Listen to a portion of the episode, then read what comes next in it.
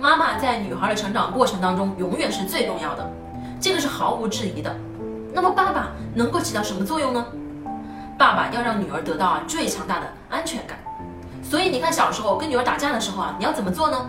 你跟儿子打架，你可以多打几下；跟女儿打架呢，你要假装啊被他打倒，打倒了还要说哎呀好疼啊。这时候你才能够让女儿感觉到说爸爸好爱我，而且爸爸呀是在保护我，爸爸呀是我们家最大的保护的屏障。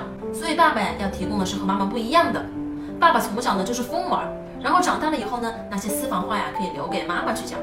但是爸爸呀要给予女儿足够的安全感和关爱。